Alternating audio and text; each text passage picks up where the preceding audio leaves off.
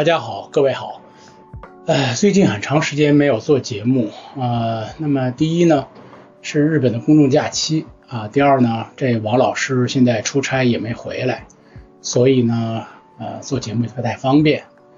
那最近呢七号台风呃袭击了日本，正面从日本关西上路啊、直接影响了像这个呃大阪、兵库和这个四国地区，呃，狂风暴雨吧。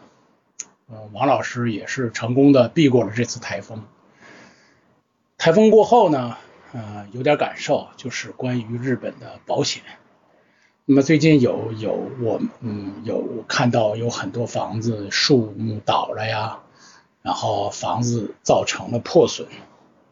那么在日本这样一个多地震、多台风的国家，嗯，保险显得尤为重要。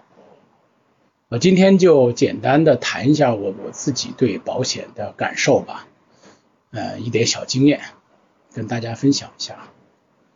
那么在日本呢，我们用的保险公司主要是有三家，就是东京海上啊、三井海上和这同和损保，这个三家都是日本头部企业。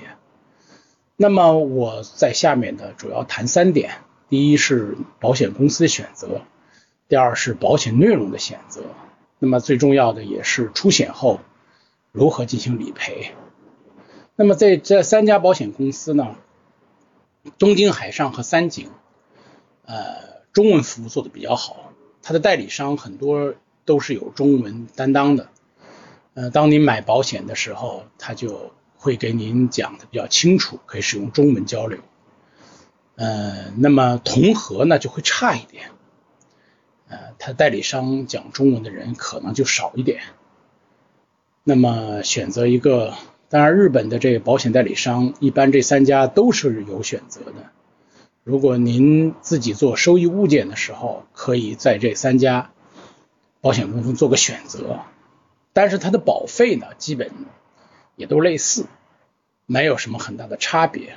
那么日本现在原来有十年的火灾保险，那现在也基本上变成五年了，嗯，一年到五年，最长就是五年。呃，这三家保险公司的各有特点吧。我我们现在主主要用的比较多的是同和，因为同和的好处呢，一个是这个响应速度比较快。理赔的速度比较快。第二呢，他给那个客户的这个，嗯，叫什么叫一种管理费吧？比如说您出险了一万块钱，他可能会给你那个呃三井就会给你一万一，同和会给你一万二，这两千块钱是作为你的这个自己的去呃联系人啊，联系这个维修业者呀，以及跑腿的费用吧，可以这么理解，一种行政费用。那么。这个三家保险公司，呃，理赔的效果，以我们觉得就是同和是响应速度比较快的，呃，可能响应速度最慢的就可能就是呃东京海上，嗯，但是嗯没有是嗯很大的差别，基本上也就类似吧，呃，这是第一个保险保险公司的选择。啊，这个保险公司的选择呢，如果您日语不是太流利呢。您可能需要一个中文担当，可能就呃需要找一个会讲中文的代理商，嗯，这是第一点。那第二点呢，就是关于保险内容的选择。那么我们做投资物件呢，呃，根据物件的不同啊，我们可以选择这个保险的范围内容不同。比如说这个有的，如果您这房子处于高地，呃，基本上没有这个水灾的危害，呃。您可以不选水灾，就是说水淹这一块儿，您可以不选，可以省一点钱。当然地震呢和火灾，我建议大家一般都会选，呃，特别是像这个木造啊和这个呃这个钢结构的房子，嗯，更要选择火火灾，因为这个火灾对它基基本基本上是致命的。你像钢筋混凝土的，可能火灾就少一点，但是我还是劝大家就是能选择尽量选择。那么。还有一点对这个投资物件比较重要的呢，就是通过保险公司对物件建物部分的这个估价，它有一个最低估价，也有个最高估价。您的保费是根据你不能低于它的最低估价，也不能高于它的最高估价。那么这个区间也基本上，嗯，可以了解一下自己购买物件的价格是在一个什么样的位置。如果那个它最低估价，您买的房子就是低于它的最低估价，就说明，呃，您可能就是物有所值。如果您这房子就是高于它的最高估价，可能就价格稍贵一点了。嗯，这个也是一个可以作为一个参考的标准。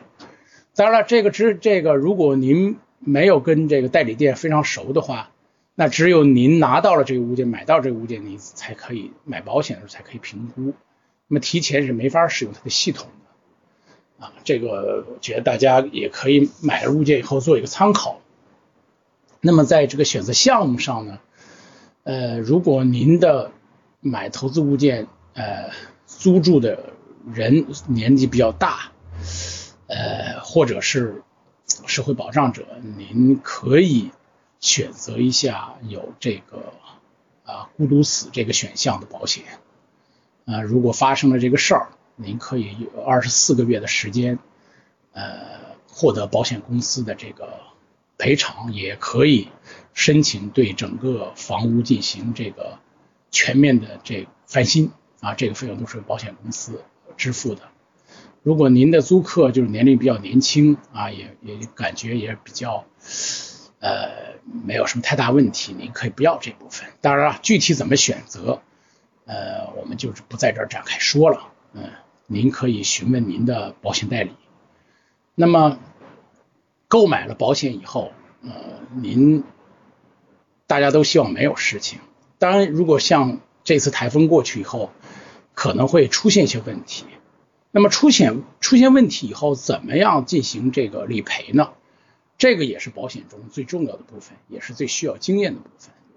那么在全世界的保险都是这样，为什么叫保险呢？就是发生意外的时候才起作用叫保险。那人为的肯定不是保险。那人为包括什么呢？就比如说你建筑物失修，那你防水本来就就就很脆弱，但是你没有进行合理的维修，这保险公司是不赔的。啊，所以这个呃索赔的时候，您使用的业者进行的报价，以及您报案时的说法，也是一个很重要的部分。这一部分也请大家嗯详细的询问保理保险代理代理业者，但是他是不是一个很有经验的能进行理赔的人呢？呃，这个 大家就嗯慢慢探讨吧。嗯，你可以跟你的代理商慢慢探讨。呃，那么这一次呢，呃，理赔的范围呢，那么在日本主要是大的部分，一共可以分为这个呃三个部分吧。一个是地震，那大家都很好理解，那来了地震以后，呃，基本上震倒了啊，这房子就震倒了以后，基本上就会获得这个赔偿。你是全赔或者赔一半或者赔呃损失的部分的呃百分之几是需要保险公司重新界定的。那么还有就是火灾啊、水灾，还有意外啊，意外就是说，比如说有人开车撞了这个建筑了啊，或者是不小心打破了玻璃啊等等，包括呃屋内的损失，这里边都是有一些说法的。当然了，您的住户、您的租客。通常情况下，他们也有自己的保险，比如说这个产生了意外，对他的物品造成造成了损失，那么他也可以使用自己的保险进行理赔。但是呢，嗯，投资者呢购买的保险主要是对整栋的建筑进行保险。我觉得这个保险在日本是一个非常必要的。呃，日本是个保险大国，就是基本上保险涵盖了所有部分，我觉得这是必要的。那么还有一个小那个 tips 啊，就是说，如果您有很多部车啊，如果有的保险公司就是说，你如果你家财跟车在一起，那么车险就可以打折，或者是免费送给您自行车险啊等等，这是有一些优惠的。这个买保险的时候也可以详细的去询询问一下啊。那么最后呢，我也祝大家这个卖的物业啊，永远不要出险，就是平平安安最好了嘛。当然了，如果出现了问题，呃，我也希望大家能得到这个及时的、呃全面的一个保保险赔付啊，让大家少受损失。另外呢，有些啊保险业者，特别是讲中文的保险业者，这个会夸大，比如说啊，你买了保险以后，就是家里的什么漏水，你的旧的地板变成新的呀，壁纸什么更新。我觉得大家就是说最好不要有这种念头。其实保险公司是一个非常严密运作、精密的这么一个系统。嗯，有一些嗯大家认为很聪明的事情，可能会触发保险公司内部的这个呃关注机制。嗯，严重的话可能会上黑名单，就是所有的保险公司都会呃知道这个嗯这个理赔者是有恶意的。比如说这次七七号台风以前，如果您是在台风以前，台风形成的时候，你你就开始买保险的时候，呃，如果台风过来出险了，通常保险公司可能就会有专员亲自上门去看一下您这个事儿，他们就会有认为您这个可能是有问题的，呃，类似于这种事儿，如果是做的不好，就可能上了整个日本的这个保险业的黑名单儿。所以我觉得大家有时候也不要听信有些这个保保险代理业者的这个宣传，还是保险的本质，还是当这个出现意外的时候有一个安全保障，而不是通过这个可以这个发财。我觉得大家这个这基本理念还是要有的。好了，我今天就说到这儿。嗯，等那个王老师回来以后，我们就继续做这些节目。这一期就是由七号台风过去以后的感想，谈到保险，给大家呃粗略的讲一下。如果有什么大家有什么疑问，也可以提问啊，那个我也尽量的去回答大家。好，谢谢。